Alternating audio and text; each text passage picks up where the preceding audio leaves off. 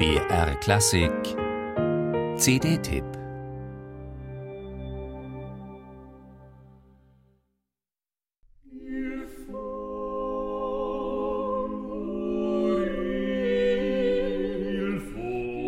Eher sterben als sich wandeln.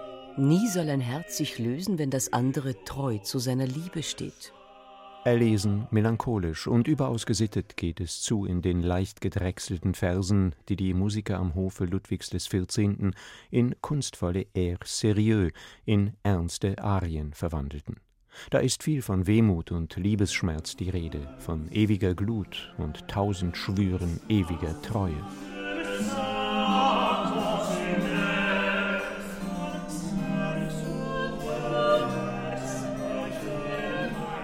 Verzehrt fühle ich mich von einem geheimen Feuer, ohne den Schmerz stillen zu können, der mich beherrscht. Wohl könnte ich davon genesen, hörte ich nur auf zu lieben. Doch lieb ich mehr den Schmerz als die Arznei.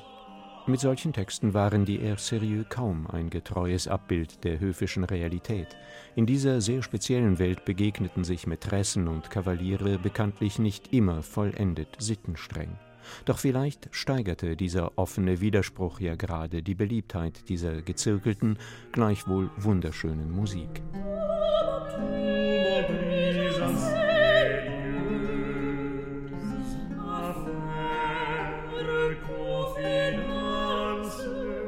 William Christie und sein fantastisches Ensemble Les Arts Florissants musizieren diese Air sérieux ebenso perfekt wie anrührend, bei einer derart artifiziellen Kunst gewiss nicht selbstverständlich.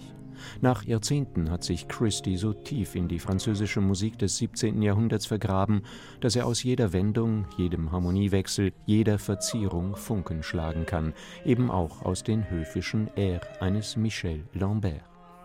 Dieser ungekrönte König der Gattung und Maître der königlichen Kammermusik war ein Meister subtiler Andeutungen und Schattierungen, des klanglichen Raffinements und der preziösen Verfeinerung.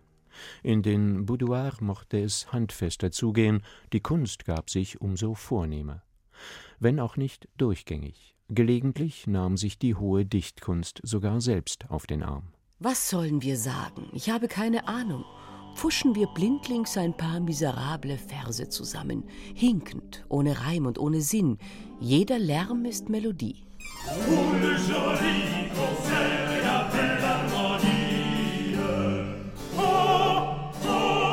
Solche weniger erlesenen Verse des großen Molière waren Lamberts Sache nicht, wohl aber die seiner Zeitgenossen Marc-Antoine Charpentier und Honoré d'Ambrouy.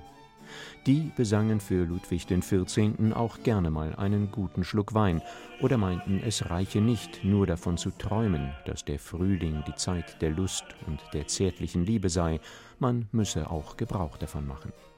Am Schluss der wunderbaren CD ist sich Michel Lambert mit den Kollegen einig. Das ganze Universum folgt der Liebe. Die höchste Wonne junger Herzen heißt Lieben. Alles andere ist nichts.